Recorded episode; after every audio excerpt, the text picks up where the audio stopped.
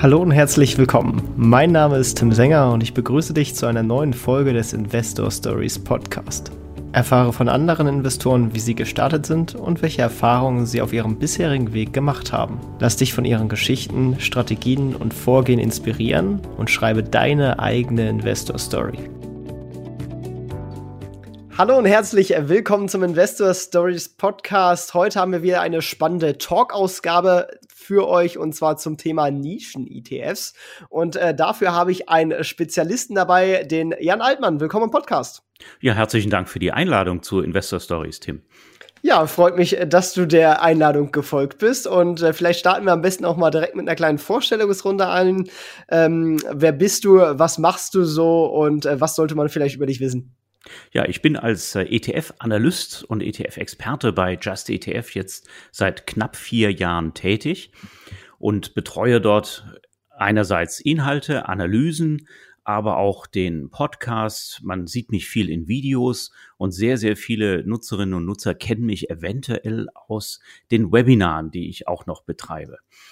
Ähm, ich bin ein ETF-Urgestein, kann man fast sagen. Ich habe damals vor 22 Jahren das ETF-Segment bei meiner Tätigkeit bei der Deutschen Börse selber äh, geschaffen. Also war quasi von Stunde Null an dabei, habe die Entwicklung verfolgt und das, was wir heute sehen, die Popularität von ETFs in der Breite, ETF-Sparpläne, die ganze Auswahl, die man hat, den günstigen ETF-Handel, das gibt's eigentlich erst so seit sieben, acht Jahren. Aber ich sehe das persönlich mit großer Freude, denn das war das eigentlich damals äh, auch, was wir im Auge hatten, als wir dieses Handelssegment bei der deutschen Börse gestartet haben. Ja, wirklich äh, spannend. Äh, und dann steigen wir auch mal am besten direkt ins Thema ein. Äh, was würdest du vielleicht so unter dem Oberbegriff Nischen-ETFs überhaupt verstehen? Also als Nischen-ETF ja, da gibt's verschiedene Bezeichnungen im äh, ETF-Bereich oder überhaupt in der Anlagebranche häufig sogar unterschiedliche Namen für das Gleiche. Also wir, als erstes kommt mir in den Sinn, sind die sogenannten Themen-ETFs. Das sind also Investment Erzählungen, Investmentmotive, die mit einem Index abgebildet werden können, aber durch gewöhnliche marktkapitalisierungsgewichtete Indizes nicht abdeckbar sind und auch nicht durch Indizes wie etwa Branchen, so standardisierte Indizes wie etwa Branchenindizes äh, abgedeckt werden können. Schönes Beispiel, erneuerbare Energien. Dafür gibt es keine eigenen, keinen eigenen äh, Branchenindex.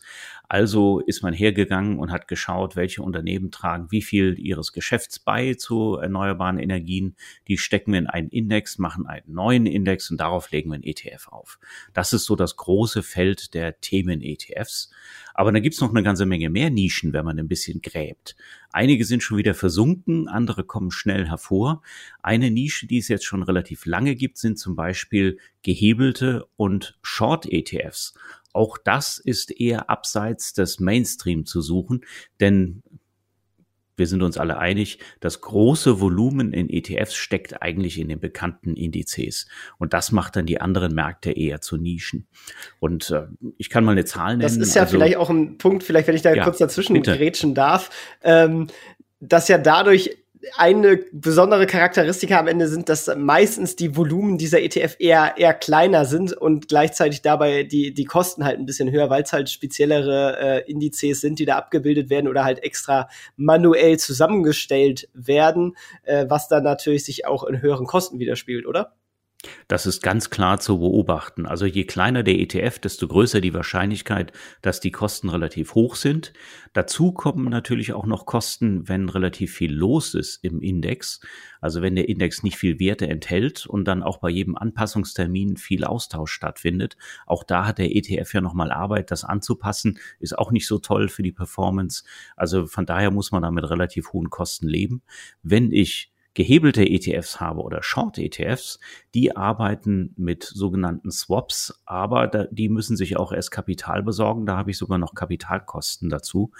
Also mit Nischen-ETFs muss man sich darauf einstellen. Da muss man erheblich mehr investieren, aber die meisten erwarten sich ja auch deutlich mehr an Outperformance, wenn sie so ein Produkt kaufen. Okay, ja. Was für eine Zahl wolltest du gerade nennen, wo ich dich so frevelhaft unterbrochen habe? ja, die Zahl sollte eigentlich illustrieren, so das Verhältnis des äh, investierten Volumens in einen gängigen ETF, wie zum Beispiel den MSCI World, habe ich vorhin gerade gesehen, der größte MSCI World ETF iShares betreibt den, der liegt jetzt bei ungefähr 40 Milliarden Euro Volumen. So viel Geld ist da rein investiert. Und bei Nischen-ETFs, da reden wir über ETFs, wenn sie ganz neu sind, dann mit ein- bis zweistelligen Millionensummen gefundet.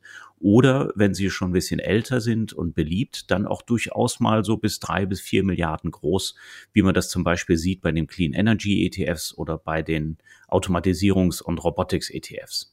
Ich glaube, Cannabis war ja auch mal so ein, so ein Unterbranchenthema, was, was auch gerne viele über, über ETFs dann mal gespielt haben, weil da gibt's ja auch viele Butzen, die, sage ich mal, eher, eher kleiner sind, schwieriger handelbar und so weiter. Da ist es wahrscheinlich am einfachsten, wenn man einen ETF bekommt.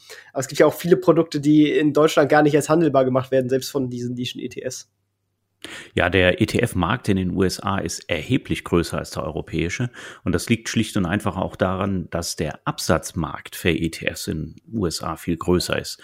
Das bedeutet, die Vielfalt kann da auch getrost äh, deutlich umfangreicher sein als jetzt hier die äh, Produktauswahl in USA, äh, in, in Europa, Entschuldigung. Und das führt letztlich dazu, dass also in den USA jede noch so kleine Nische ergründet wird und jede noch so schöne Strategieidee gleich mal schnell in einen ETF gegossen wird. Irgendjemand wird schon kaufen und dann entsteht ein gewisses Volumen, ist aber auch nicht unbedingt eine Garantie. Und wir sehen gerade im Moment eine ziemliche Rekordzahl an Schließungen von ETFs, die eben nicht erfolgreich waren, nicht mehr ihre Fixkosten erwirtschaften können und äh, auch, also zumindest aus Investorensicht, nicht die Ergebnisse geliefert haben, die sie versprochen hatten. Ja, das ist, glaube ich, ein guter Punkt, weil äh, wenn man halt so in kleine Indizes äh, investiert, dann, dann muss man halt gegebenenfalls mit dem Risiko rechnen, dass der mal dicht gemacht werden könnte, wenn der sich nicht rechnet. Und wenn dann quasi der Marktzyklus gerade am unteren Ende ist, dann werde ich quasi zum Verkauf damit gezwungen, oder? Also zum Verkauf wird man nicht gezwungen, sondern man wird, wenn man drin bleibt, ausgezahlt. Das Geld ist nicht weg, wenn so ein ETF geschlossen wird. Und äh, üblicherweise wird er geschlossen, weil er enttäuscht hat, was Performance angeht oder was vielleicht die Ergründung der speziellen Nische angeht. Und äh, das geht ja meistens einher damit, dass in dem ETF keine großen Gewinne aufgelaufen sind. Das heißt, das ist jetzt nicht so schlimm für mich. Ich werde ausgezahlt. Da kein Gewinn entstanden ist, muss auch keiner versteuert werden. Also das, da könnte man jetzt ein bisschen schmunzelnd äh, hinschauen und sagen, okay, ist ja nicht ganz so schlimm. Lästig ist es natürlich ich, ich meine natürlich in der Hinsicht, weil man will ja quasi, sonst ist man ja buy and hold, äh, haben wir gerade auch im Vorgespräch so ein bisschen drüber gesprochen, man will ja eigentlich so ein Ding langfristig halten und dann werde ich auf einmal gezwungen, äh, zu einem ungünstigen Zeitpunkt, wenn halt die Performance zum Beispiel schlecht war, dann, dann rauszugehen. Das ist korrekt. Dann äh, realisiere ich damit die Verluste, aber das ist eigentlich nur vor dem steuerlichen Hintergrund schlimm, ähm, denn ich könnte ja dann weiter in den äh, in einen ETF eines Konkurrenten investieren. Das stimmt natürlich. Am besten gehen wir jetzt mal ähm, einfach so ein paar Produkte durch, beziehungsweise Produktklassen. Wir haben jetzt ja quasi schon mit den, mit den Trends-ETF, beziehungsweise branchenmäßigeren ETF angefangen wann macht es deiner Ansicht nach Sinn? Das Ganze ist natürlich hier keine Beratung und wir sprechen hier nur mit äh, unseren eigenen äh, Erkenntnissen und, und, und äh, versuchen hier keine Aufforderung zum Kauf oder Wer äh, Verkauf von Wertpapieren zu geben. Ne? Das ist nur eigene Meinung. Aber wann meinst du, macht es Sinn, äh, in, in solche Produktklassen zu investieren? Ja, also ich werde da jetzt auch ausreichend vage bleiben, damit wir hier unser Beratungsverbot nicht verletzen, keine Sorge. Ähm, wann macht das Sinn? Also das muss jeder für sich selber ergründen. Und dazu sind ein paar Entscheidungen zu fällen, die ich vielleicht jetzt mal nacheinander ähm, durchgehen kann. Also erstens, solche Themen-ETFs bilden einen Trend ab. Jetzt muss ich mir den Trend anschauen und ich muss auch eine gewisse Einschätzung äh, für mich selber ähm, treffen ist das ein Trend und tritt er in dem Zeitraum ein, in dem ich auch in ihn investieren möchte? Das ist der erste Punkt, den ich einschätzen muss. Bei Trends wie ja, Clean Energy zum Beispiel ist das relativ offensichtlich. Also das ist mit Sicherheit ein Geschäftsfeld, was nicht besonders in Frage steht. Okay. Also die Entscheidung, die geht vielleicht gerade noch. Dann muss ich die Entscheidung treffen, okay, wie bildet denn der Index eigentlich diesen Markt ab? Enthält der Unternehmen, die ausschließlich in dieser Branche tätig sind? Gibt es davon überhaupt genug an den Weltbörsen in diesem speziellen, ja noch relativ neuen Themenfeld? Oder bildet er das vielleicht ab über große Unternehmen, die dann meinetwegen zu 20 Prozent nur in erneuerbare äh, Energien tätig sind und die dann mit 20 Prozent ihres Gewichts reingenommen werden? Die aber von ganz anderen Marktbedingungen vielleicht abhängen können. Also die Konstruktion des Index, ist er dann außerdem eng, ist er weltweit, enthält er Emerging Markets? Also all das muss ich mir auch genau angucken, ob das mit meinen Vorstellungen zu dem Trend übereinstimmt. Und dann kommt die dritte, und das ist die schwierigste Frage.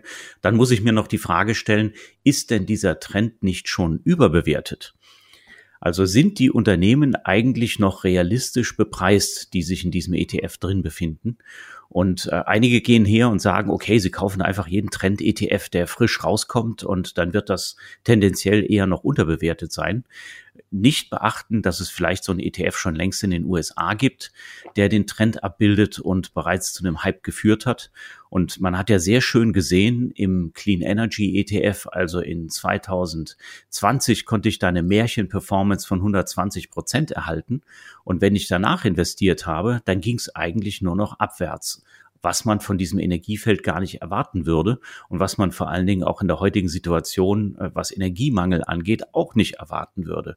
Also das kann zu sehr unschönen Überraschungen führen. Diese drei Entscheidungen aber, die muss ich fällen. Und dann muss ich letztlich noch, wenn es mehrere ETFs gibt, eine Produktentscheidung fällen. Also welches dieser Produkte hat den geeigneten Index und kann ich dann vielleicht auch das günstigste nehmen? Also bei den beliebten Feldern, da sehen wir ja so drei oder vier ETFs pro Thema. Diese Entscheidung muss ich für mich selber beantworten können. Dann macht es Sinn, das beizumischen. Wenn ich mir das nicht zutraue, dann ist was breit diversifiziertes sicherlich sinnvoll, weil die großen Titel aus diesen Themen-ETFs sowieso entweder schon in den großen Indizes drin sind oder irgendwann reinkommen werden. Ich glaube, das ist ein wichtiger Punkt, den du angesprochen hast, weil es kann ja tatsächlich sein, dass mal eine ganze Branche überbewertet ist, so jetzt vielleicht in, in dem Clean Energy Thema, wo ja eigentlich äh, eine hohe Nachfrage drin ist und alle wollten grün investieren und äh, dann sind da halt auf einmal sämtliche Privatanleger aufgesprungen und äh, haben dann quasi auch die, die Werte halt hochgekauft und vor allem solche kleinen Wasserstoffwerte. Also ich erinnere mich äh, bei dem einen äh, Clean Energy Index, da, da war dann halt auf einmal dieser hart unprofitable Plug Power drin, wo klar, in einem Indexkonzept muss man sagen, äh, da gehört es ja auch dazu, dass man dann halt auch einfach, äh, ohne da genau drüber nachzugucken, ähm, da das auch mitkauft oder so. Aber es kann natürlich auch zu, zu strukturellen Überbewertungen äh, führen, wenn dann irgendwann mal eben so wie danach halt die Luft dann daraus gelassen wird.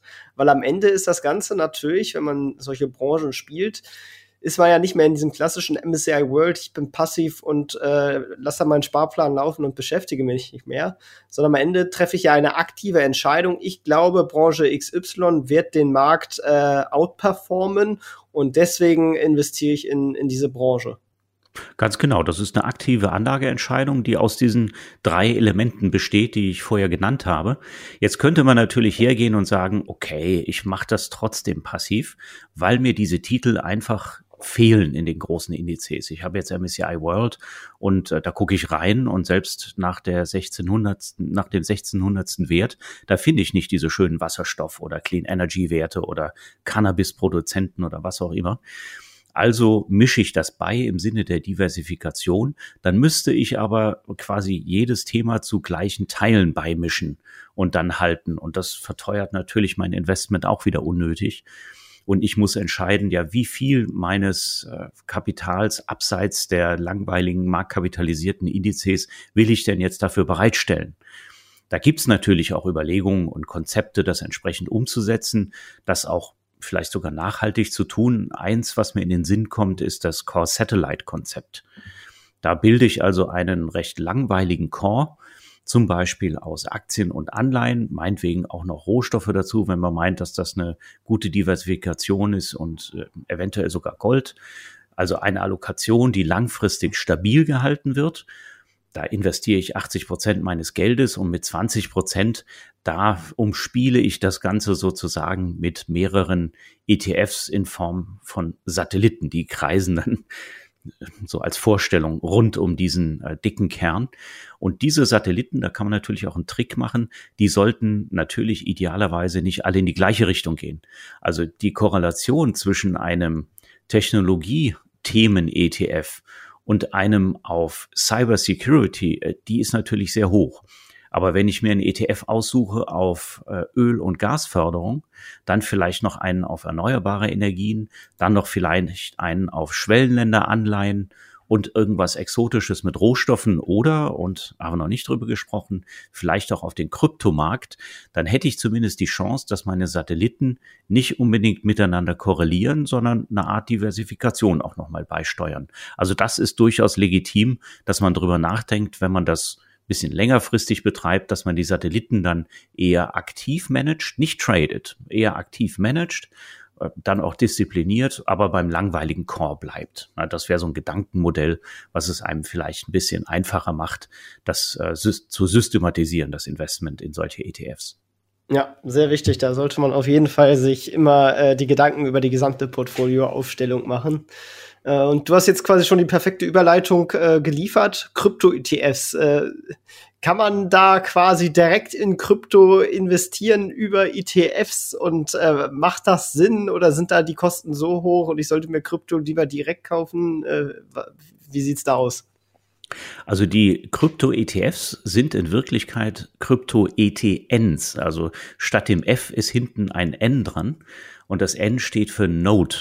Und das ist auch ganz wichtig zu wissen. ETFs sind in ihrer Konstruktion hier ein recht sicheres Vehikel, weil sie Fonds sind, also ein Sondervermögen. Jeder ETF ist wie so eine kleine Burg und da kann nicht jeder Marktteilnehmer einfach reinlangen, weil die vom Regulator überwacht wird. Also auch wenn da Marktteilnehmer mal insolvent gehen sollten, können die dem Fonds nicht einfach in die Kasse langen. Das ist leider nicht so umsetzbar in Europa, sowohl bei physisch hinterlegten Goldprodukten und Edelmetallen wie auch bei den physisch hinterlegten Kryptoprodukten weil nur ein Asset im Produkt drin ist. Und da sagt die Fondsgesetzgebung, nee, das kann kein Fonds sein in Europa, wenn nur ein einziges Asset im Portfolio liegt. Also muss man da eine andere Form finden. Die Gesellschaften haben das so gelöst, dass sie gesagt haben, wir gründen eine eigene kleine Firma, die ausschließlich dazu da ist, sämtliches eingenommenes Geld in das jeweilige äh, Underlying, sei es jetzt Gold oder Krypto, ist eigentlich genau das gleiche Prinzip, zu investieren. Also es ist im Grunde eine Zweckgesellschaft, die hat jetzt auch kein hochbezahltes Management, sondern die macht nichts anderes, als wirklich das Geld einzunehmen und dann zu investieren. Und korrespondieren tut die auch nur mit den professionellen Marktteilnehmern, so wie ETFs auch. Also ich kann nicht selber Kunde werden bei dieser Gesellschaft, sondern ich muss deren Anteile, die sie emittiert hat, an der Börse kaufen. Auch nicht so wahnsinnig unterschiedlich zu einem ETF.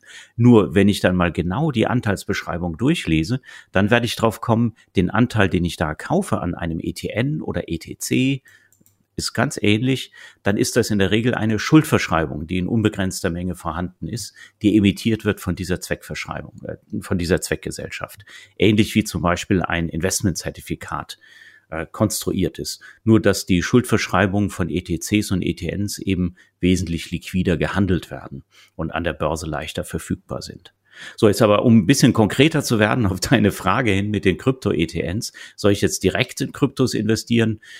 Auch da habe ich übrigens Kosten und da habe ich auch erhebliche Risiken, wenn ich nicht direkt meine äh, ja, meine, meinen Private Key benutzen kann und meine Wallet benutzen kann. Wenn ich also über so Portale gehe wie äh, eine Coinbase mit einer Hot Wallet oder eine Bison, dann habe ich ein Emittentenrisiko. Das muss ich erstmal einschätzen. Das habe ich zum Beispiel nicht, wenn ich gegen so eine Zweckgesellschaft handle, die nach europäischem Recht aufgelegt ist und zumindest nach europäischen Regeln auch gehandelt wird. Und die sorgt dann dafür, dass professionell meine Kryptowerte auch verwahrt werden. Auch da muss ich aus Sicherheitsgründen keine Angst mehr haben. Das sind Profis, die das machen. Die halten die meisten Kryptos in Cold Storage, die dahinter sind. Genauso wie zum Beispiel bei ETS, ETCs, die Goldbarren in einem Tresor liegen und die goldbaren Nummern sogar über die Webseite des Emittenten verfügbar sind. Also diese Instrumente nutzen eigentlich die bewährte Infrastruktur von ETCs. Jetzt kommen wir noch zu den Kosten. Also bei den Kosten habe ich zwei Dinge zu beachten, genau wie wenn ich ansonsten Krypto handeln würde. Die einen Kosten sind laufende Produktkosten, die treten bei ETNs auf. Das sind die Kosten dafür für die Dienstleistung, die dieser ETN-Anbieter äh, dann mir auch bietet, den Service, also die Verwahrung, die Produktbereitstellung und so weiter. Und da liegen wir heute durchaus noch bei Kosten zwischen 0,95 und 2 Prozent. Einige kosten sogar noch äh, aus der alten Welt noch 2,5 Prozent. Also das sind Kosten, die mir jährlich von meiner Rendite dann abgehen. Und ich habe Handelskosten, genau wie bei ETFs auch. Also ich mache einen Trade über die Börse, den muss ich bezahlen. Das gibt's ja heute schon recht günstig beim Broker. Und ich muss dann auch den An- und Verkaufspreis, die Differenz, den Spread zumindest zur Hälfte mittragen.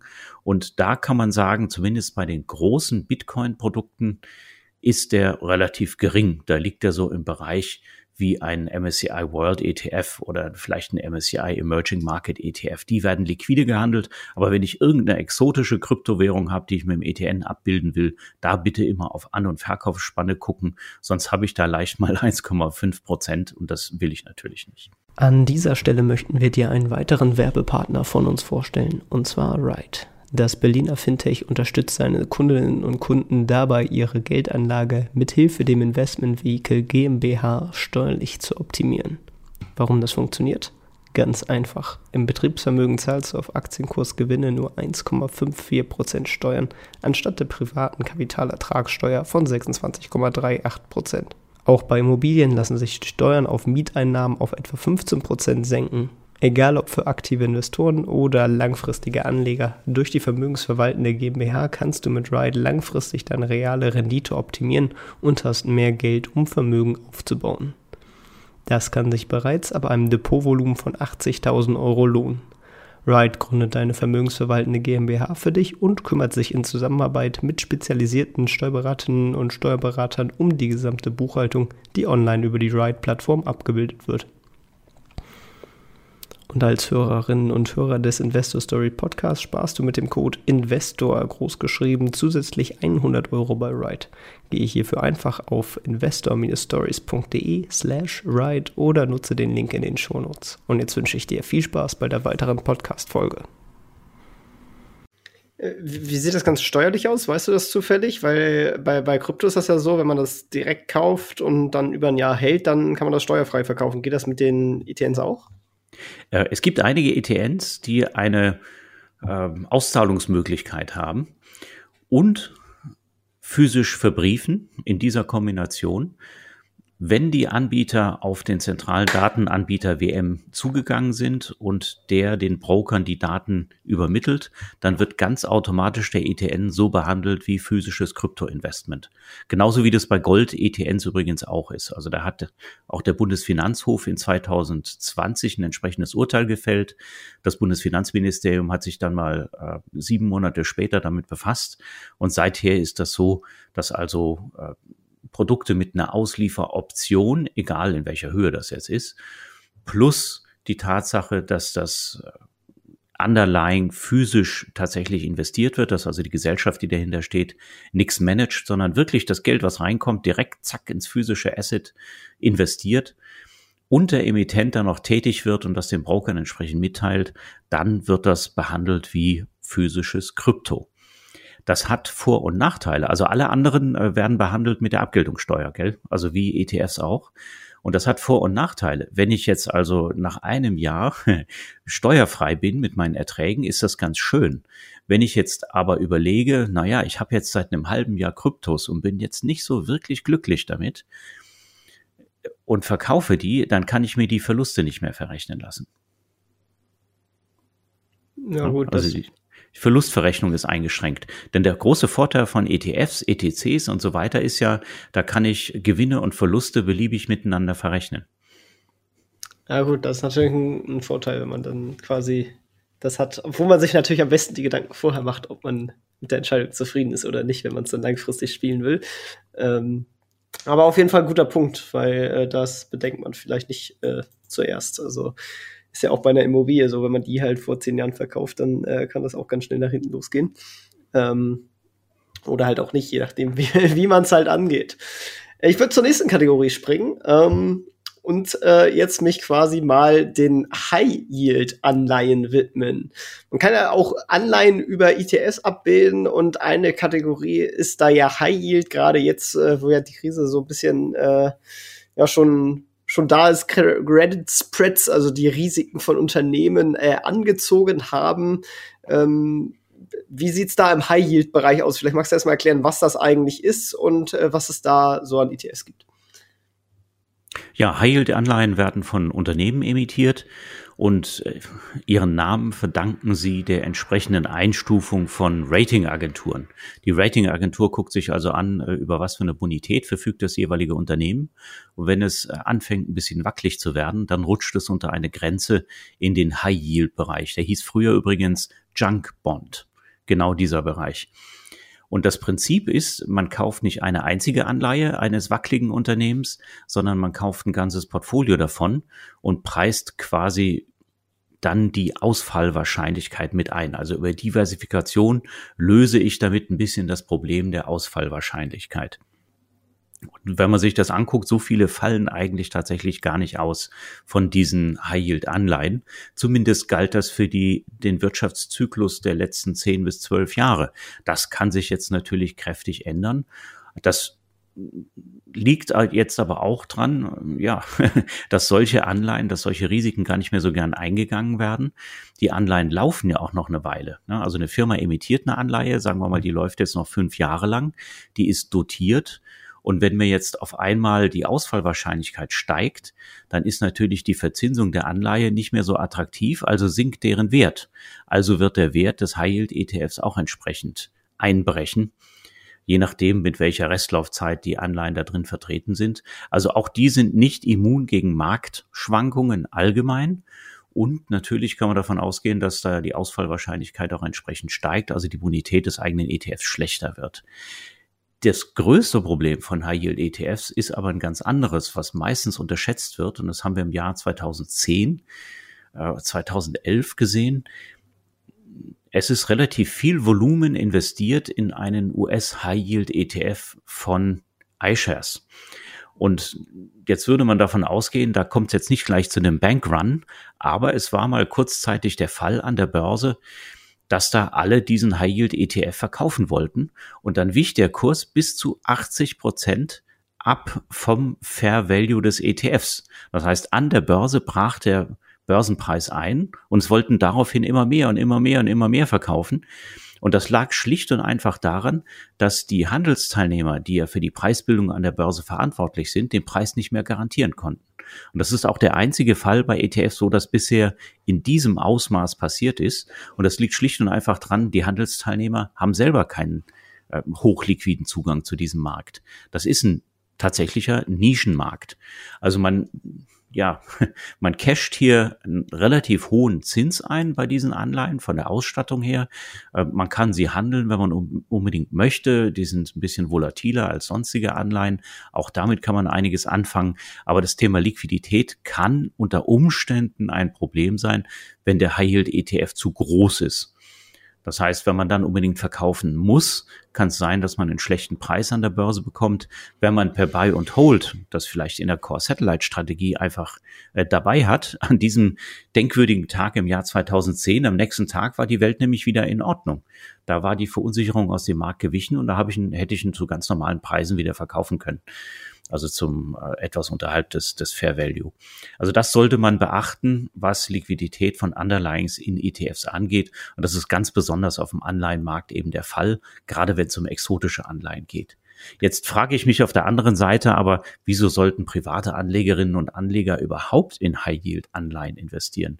Das ist eine schwer zu verstehende Anlageklasse, wie eben schon ein bisschen äh, dargestellt da gibt es doch ganz andere Investmentvehikel, in die ich investieren kann. Häufig werden High-Yield-Anleihen eigentlich von Playern benutzt, die in Anleihen investieren müssen und einen kleinen Teil ihres Kapitalstocks dann investieren können in etwas risikoreichere Anleihen. Also als privater Anleger, was habe ich denn da als Arsenal? Da bin ich doch viel besser aufgestellt als zum Beispiel ein Versicherungsunternehmen, was stark reguliert ist. Als private Anlegerin oder Anleger kann ich Cash halten, wie ich lustig bin. Äh, ich kann Gold kaufen, das dürfen Versicherer auch nicht. Äh, ich kann in risikoreiche Themen-ETFs gehen, auch das dürfen die nur zu einem kleinen Teil. Also wenn man es unbedingt will als private Anlegerinnen und Anleger, okay. Aber es wäre für mich auf jeden Fall nicht die erste Wahl, wenn es darum geht, in irgendeinem Markt eine Überrendite zu erzielen. Und Anleihen haben ja generell in der aktuellen Marktphase über äh, die Zinserhöhung das strukturelle Problem, dass wenn es halt ältere Anleihen sind, vor allem halt welche mit einer längeren Laufzeit, dass die jetzt ordentlich im Kurs nachgeben werden, wenn die Notenbanken weiter die Zinsen anheben. Und es sieht ja zumindest aktuell, ist zwar am Ende alles Glaskugel lesen, ähm, danach aus, als ob jetzt zumindest äh, über die nächste Zeit eher ein paar Zinsschritte oben drauf kommen als äh, dass es bald wieder auf Null runtergeht. Und das ist natürlich für, für Anleihen und damit halt auch Anleihen-ETFs äh, Gift am Ende des Tages. Ja, das ist leider auch Gift für äh, Anleihen, Investorinnen und Investoren, die in ganz langweilige Euro-Anleihen investiert haben, die zum Beispiel so eine Restlaufzeit von durchschnittlich zehn Jahren haben. Die haben jetzt seit Jahresbeginn auch schon 15 Prozent verloren. Und das ist ja nicht das, was ich eigentlich von einer risikoarmen äh, Portfoliokomponente erwarte. Aber die Suppe, die haben uns die Zentralbanken eingebrockt, weil sie viel zu spät ihre Nullzinspolitik revidiert haben. Ja, und dafür, dass es jetzt auch deutlich schneller gehen äh, muss, sondern äh, es sich nicht quasi langsam darauf einstellen konnte. Also das stimmt. Aber gehen wir zum nächsten Punkt und zwar vielleicht auch ein Punkt, wo man von äh, fallenden Kursen äh, profitieren kann und vielleicht halt auch fallenden Anleihenkursen, Fragezeichen. Ähm, und zwar mit Short-ETFs. Ne? DAX-Short kennt man ja vielleicht, ähm, wenn man irgendwo von fallenden Kursen profitieren äh, möchte. Vielleicht magst du einmal kurz erzählen, äh, was bedeutet das überhaupt, Short gehen und äh, was bedeutet das Ganze in ETF-Form? Ja, Shortgehen bedeutet, äh, einen Leerverkauf zu tätigen, also etwas äh, zu verkaufen, was ich eigentlich gar nicht habe. Und damit setze ich quasi auf fallende Kurse. Ich profitiere von fallenden Kursen. Und ich kann so tun in einem Index, als würde ein Portfolio aus lauter Leerverkäufen bestehen. Das kann ich natürlich mit dem ETF nicht wirklich umsetzen. Das macht eine Investmentbank für mich. Also alle diese Produkte sind sogenannte Swap-Produkte, benutzen also einen Swap-Vertrag mit einer Investmentbank. Und ganz erstaunlich, in Europa gibt es sogar ETFs, also mit dem F hinten, mit denen man entsprechend arbeiten kann. Also Fonds dürfen in Europa bis zu maximal zweimal gehebelt arbeiten und auch short gehen. Das ist erlaubt. Das ist in anderen Ländern, in den USA zum Beispiel, nicht so. Da braucht man eine Sondergenehmigung dafür.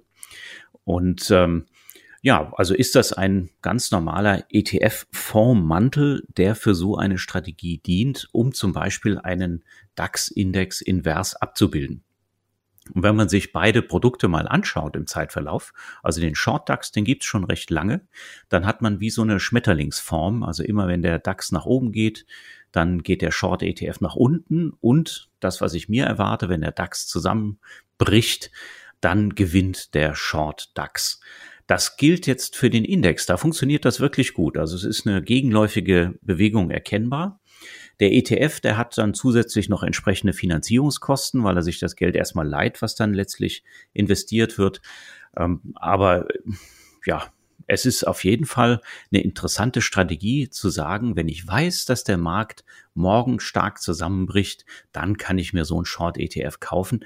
Die werden auch zumindest die Short-ETFs auf die gängigen Märkte, wie jetzt den DAX, die kann man auch äh, zu recht niedrigen Geldbriefspannen kaufen. Also es gibt auch welche auf den äh, Eurostox 50. Äh, es gibt welche, die sogar äh, dann gehebelt sind mit einer ent entsprechenden Strategie. Sollte ich mal so angucken, sind die dann liquide? Ja, nein.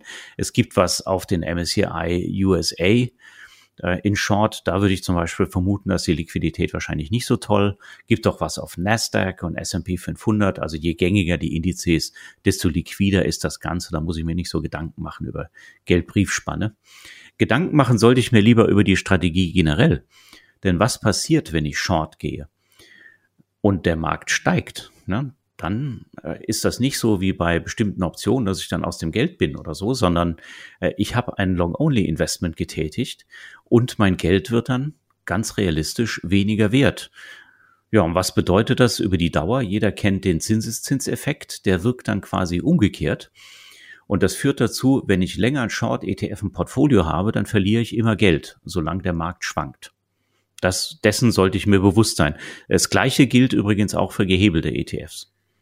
Ja, das äh, ist auf jeden Fall äh, ein wichtiger Punkt, weil wir wissen ja alle, langfristig geht die Börse wahrscheinlich äh, eher nach oben als nach unten. Deswegen sind solche Short-ETFs wahrscheinlich nur was, wenn man kurzfristig irgendwas spielen möchte, sei es sein Portfolio abzusichern oder man hat irgendwie man macht den nächsten Big Short und erkennt, die Hypothekenblase platzt gleich und äh, deswegen deckt man sich im Vorhinein aber mit äh, quasi einem Short-ETF auf einen passenden Index dagegen ein. Ähm, aber für langfristig ist es natürlich nichts, aber es kann natürlich äh, kurzfristig äh, schon mal interessant sein, wenn man äh, glaubt zu wissen, äh, dass man äh, da was im Markt entdeckt hat, was vielleicht noch die anderen nicht gesehen haben. Ja, genau. Es ist eine ganz klare Lücke. Und wenn man sich zutraut, äh, gegen das große Heer von globalen Aktienmarktprofis zu arbeiten, dann ist das sicherlich eine äh, interessante Wette, die man da eingehen kann. Ähm, das geht übrigens auch für andere Anlageklassen. Also ich kann auch in einem äh, Bitcoin ETN kann ich auch Short gehen. Es geht auch. Es gibt es auch auf Anleihen und meiner Kenntnis nach Nee, auf Rohstoffe gibt's das nur für, für einen anderen Nischenmarkt. Aber für Anleihen kann ich das zum Beispiel auch machen. Also das ist wirklich etwas, da sollte man, sollten sich nur die Profis tummeln. Ähm, da muss man sich ganz genau vorher angucken, was man da eigentlich machen will. Und als langfristige Portfoliobeimischung taugt es, wie gesagt, überhaupt nicht. Denn langfristig verliere ich automatisiert mit Buy and Hold in einem Short ETF immer Geld. Ja, das äh, macht dann nicht viel Sinn. Was aber vielleicht dann doch eher Sinn macht und äh, ganz spannend ist, weil damit habe ich mich auch selber schon mal ein bisschen auseinandergesetzt, sind Leveraged Long ETFs. Also man investiert in den ETF, der einen Index gehebelt abbildet. Ne? Also wenn jetzt man einen gehebelten S&P 500 ETF kauft und der S&P 500 geht ein Prozent hoch, dann geht der gehebelte ETF sogar zwei Prozent nach oben. Ähm, Habe ich das so richtig äh, wiedergegeben? Wie stellen Sie diesen Leverage-Effekt quasi auf ETF-Ebene dar? Leiht sich der ETF dann tatsächlich Geld von irgendwelchen Banken, damit er das gehebelt abbilden kann? Oder wie funktioniert das Ganze? Also die Strategie ist so konstruiert, die Indexstrategie ist so konstruiert, dass der ETF sich da tatsächlich Geld leiht. Das wird jetzt natürlich im Augenblick äh, ein bisschen teurer werden. Aber das Ganze findet statt auf dem Buch einer Investmentbank. Das findet nicht direkt im ETF statt. Der ETF überantwortet quasi seine sämtlichen Vermögenswerte an die Investmentbank und die handelt dann damit. Die führt okay. die Strategie aus und gibt eine Performance-Garantie zurück. Aber äh, dazu muss sie natürlich auch ein entsprechendes Risikomanagement haben und Anlagemanagement.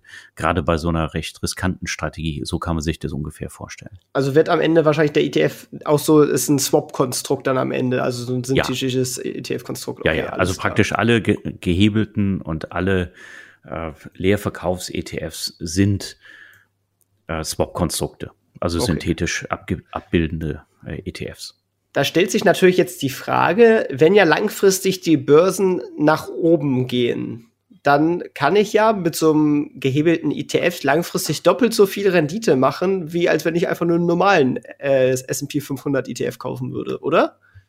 Ja, also wenn man das Kurschart des DAX mit einem Lineal schräg nach oben zeichnen würde, dann funktioniert das auch. Sobald aber, und das ist nun mal die Börsenrealität, äh, der Markt nach oben und nach unten geht und davon abweicht, dann habe ich automatisch auch Verluste dadurch, denn meine Verluste werden ja auch gehebelt. Und aus diesen Verlusten muss ich erstmal wieder rauskommen. Das alte Problem, da bin ich wieder beim Compound-Effekt. Also die Wahrscheinlichkeit, äh, dass man bei einem sehr gleichmäßigen Trend mit niedriger Volatilität da was rausbekommt, ist vorhanden. Wenn man sich aber über die Marktentwicklung nicht sicher ist, dann sollte man tunlichst die Finger davon lassen. Also ich kann mich an einen Fall erinnern, in den USA gab es da schon länger geleveragte ETFs. Da hat ein äh, Finanzberater sogar den ETF-Anbieter verklagt, dass am Jahresende nicht das Zweifache dabei rausgekommen wäre. Und da hat der Richter eigentlich nur gelacht und hat gesagt, hätten Sie sich mal mit ein bisschen finanziellem Sachverstand befasst mit diesem Produkt, dann wäre das nicht passiert. Okay, also aber, aber also es mag viel aus, aus verschiedenen Gründen äh, quasi nicht exakt das gleiche rauskommen. Also es liegt ja glaube ich daran, dass diese äh, Hebel ja immer auf tagesaktueller Wertung gemacht werden. Also man guckt sich nicht irgendwie das ganze Jahr an und multipliziert es dann mal zwei oder so. Genau. Äh, sondern es wird quasi am e-, Ende des Tages geguckt, wie hat sich das Ganze bewegt und, und dann wird das tagesaktuell immer neu resettet sozusagen, die Bewegung. Genau, das geht ja auch gar nicht anders bei dem ETF, der ja ein Long-Only-Produkt ist. Genau. Aber wenn ich dann doch die Zeit habe, theoretisch, und äh, sagen wir jetzt äh, gerade aktuell Krisenstimmung, der Markt rauscht tatsächlich 10, 20 Prozent über ein paar Wochen nach unten, der äh, ETF verliert dadurch sogar 40, 50 Prozent. Wenn ich jetzt die Zeit habe, das auszusitzen und den vollen Run nach oben wieder mitnehme, da müsste das doch trotzdem das Ganze ausgleichen und ich müsste dann tatsächlich eine zwar nicht exakt zweifache Performance erzählen, aber zumindest eine 1,8, 1,7-fache vielleicht, oder? Also es ist absolut situationsbedingt, man kann das nicht pauschal sagen. Äh, auf jeden Fall kommt nicht das Zweifache dabei raus und man erhöht sein Risiko um 100 Prozent. Okay. Aber wenn man quasi weiß, man oder man denkt, äh, man ist jetzt am Ende sozusagen äh, der Rezession angelangt. So, wir haben den Tiefpunkt, es ist keine Ahnung 2009 und und wir sind am Ende. Äh, dann wäre das eigentlich eine gute Sache, so ein, so ein Produkt zu kaufen, wenn man das wüsste. genau, wenn man es wüsste. Und äh, da ist wieder der berühmte Konjunktiv.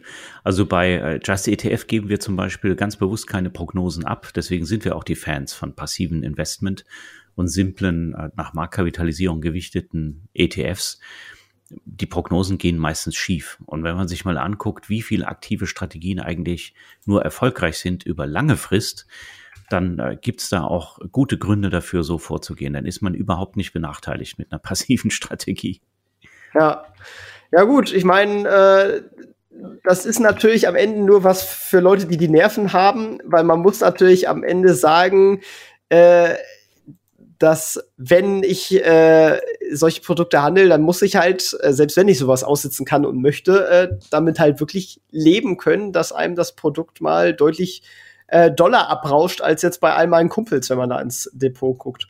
Aber ich habe jetzt tatsächlich gerade ähm, noch mal nebenbei den Amundi ETF Leveraged äh, MSCI USA äh, aufgemacht. Der wird auch täglich zurückgesetzt. Und wenn man da zum Beispiel guckt, da den, den Absturz äh, 2020, den hat es da tatsächlich deutlich runtergehauen. Da war der äh, bei ähm, so 2800 äh, Euro damals und ist dann auch runtergerauscht bis auf äh, knapp so über 1000 Euro, vielleicht 1200, irgendwas in dem Bereich. Hat aber dann die Rallye danach voll mitbekommen. Also selbst wenn man jetzt irgendwie auf dem Höhepunkt 2020 vor der Corona-Krise eingestiegen wäre, hat der Run danach äh, das Ganze mehr als ausgeglichen und ist dann in der Spitze Ende 2021 tatsächlich auf äh, über 4700 hochgegangen. Also scheint ja irgendwie dann doch zu funktionieren. ja, das funktioniert, wie gesagt, im jeweiligen Zeitabschnitt. Denn äh, wenn es runtergeht, weiß ich nicht, ob es wieder hochgeht im gleichen Maße und wann der Höhepunkt dann ist. Aber dann dürfte ich ja eigentlich auch nicht in MSCI World theoretisch investieren, oder? Weil dann hätte ich ja auch das Risiko. Ich weiß ja nicht, äh, ob der Markt irgendwann nach oben geht. Ja, das ist ein guter Punkt. Wieso investiere ich eigentlich überhaupt langfristig in so ein MSCI World? Äh, das mache ich nicht, um dann irgendwann, wenn ich 65 bin, das alles en bloc zu verkaufen. Sondern natürlich lebe ich dann von meinem aufgebauten Vermögen und entspare es. Und dann habe ich, wenn ich das äh, Vermögen aufbaue, den Cost-Average-Effekt. Das heißt, ich kaufe in schlechten Börsenzeiten mit meiner Sparrate relativ viele Anteile. Ich partizipiere am globalen Wirtschafts- und Kapitalmarktwachstum. Und äh, ich wäre blöd, wenn ich alles verkaufen würde am Ende des Tages oder wenn ich in ETFs spare um dann alles mit Gewinn zu verkaufen und natürlich richtig schön Abgeltungssteuer zu äh, realisieren, um mir dann für viel Geld eine Immobilie zu kaufen. Das ist wirklich keine sinnvolle Strategie, sondern ich baue mit ETFs langfristig ein Vermögen auf, um von diesem Vermögen dann letztlich zu leben. Ja, das ist, glaube ich, ein, ein wichtiger Punkt und äh, bringt uns quasi zu dem Punkt, äh, wo wir am Anfang auch schon mal waren, dass man das Ganze immer in seine persönliche Strategie einordnen muss und in die persönliche Portfolioallokation, sei es jetzt so ein Core-Satellite-Ansatz und äh, dem eigentlichen Ziel, was man dann hat. Ne? Sei es jetzt zum Beispiel äh, damit äh, stetigen Entnahmen dann die Rente zu bestreiten oder ja, was auch immer das Ziel der, der persönlichen Anlage ist. Ja, dann äh, sind wir tatsächlich, glaube ich, auch schon am Ende äh, angekommen. Oder haben wir jetzt irgendein äh, besonderes Thema vergessen, äh, was wir noch mal mit auf die Liste setzen sollen? Also beim Thema Nischen, äh, das ist ja so ein, ein, ein leichter Übergang. Wenn man sich wegbewegt von den klassischen marktkapitalisierten Indizes, da gibt's ja noch einige Nischen, über die wir nicht gesprochen haben, wie etwa Faktor-ETFs. Auch das ist eine Nische, weil das nicht in der Breite angekommen ist. Genauso Nischen gibt es wie die Dividendenstrategien. Das waren die ersten Strategieindizes, die es überhaupt gab in ETF-Form. Kam so seit 2005 etwa auf den Markt, 2006, wo man dann einen Index eben nicht mehr nach Marktkapitalisierung zusammensetzt, sondern nach äh, der Dividendenrendite der Unternehmen oder vielleicht Dividendenkonstanz bei dem Dividendenaristokraten. Also mit diesen ganzen Ansätzen entferne ich mich vom eigentlichen Kern des passiven prognosefreien Investierens. Und darüber muss ich mir bewusst sein. Da muss ich selber die Entscheidung treffen. Ich werde es auch nicht verteufeln hier. Ähm, und wenn ich das auch langfristig durchhalten möchte, wenn ich davon überzeugt bin, dann kann ich das ja auch entsprechend machen. Ja, und dann gibt es noch weitere Nischen. Also, wir haben jetzt gesprochen über Themen-ETFs, Hebel-ETFs und äh, zum Beispiel High-Yield-ETFs. Äh, dann gibt es auch noch Nischen wie zum Beispiel einen IPO-Index, also in dem jetzt nur Unternehmen drin sind, die direkt nach dem IPO aufgenommen werden. Die meisten Indexanbieter tun das genaue Gegenteil.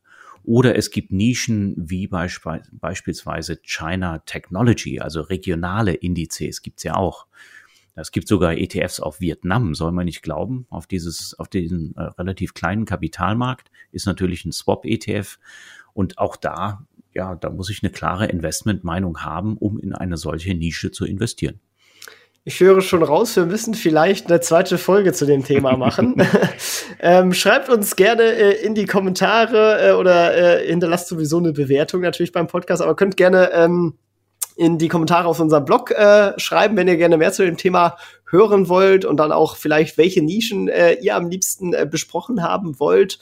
Und äh, könnt uns auch gerne eine E-Mail unter info at investor-stories.de schreiben. Äh, und vielleicht kann ich den Jan dann ja noch mal überreden, zu der zweiten Folge zu, äh, zu uns zu kommen. Ja, würde mich freuen, lieber Tim. Hat mir Spaß gemacht hier bei Investor Stories und äh, sag Bescheid, wenn du Bedarf hast. Und dann reden wir vielleicht oder vertiefen das Thema Nischen-ETFs oder reden übers langfristige Investieren, wie du lieber möchtest. das äh, hört sich doch ganz spannend an. Vielen Dank, dass du dabei warst und äh, deine Insights mit uns geteilt hast. Waren wirklich spannende Punkte dabei und ich glaube, so ein paar Themen, die nicht jeder äh, auf dem Schirm hat und sich auch noch nicht jeder damit beschäftigt hat. Deswegen vielen Dank dafür und ciao, ciao und vielleicht bis zum nächsten Mal. Ja, und ich sage auch bis bald das war's auch schon wieder mit dieser Podcast-Folge. Ich danke dir ganz herzlich fürs Zuhören. Wenn dir der Podcast gefallen hat, würde ich mich sehr freuen, wenn du ihn mit einer Bewertung auf iTunes unterstützt. Außerdem möchte ich dich gerne dazu einladen, der Investor Stories Community auf Facebook beizutreten.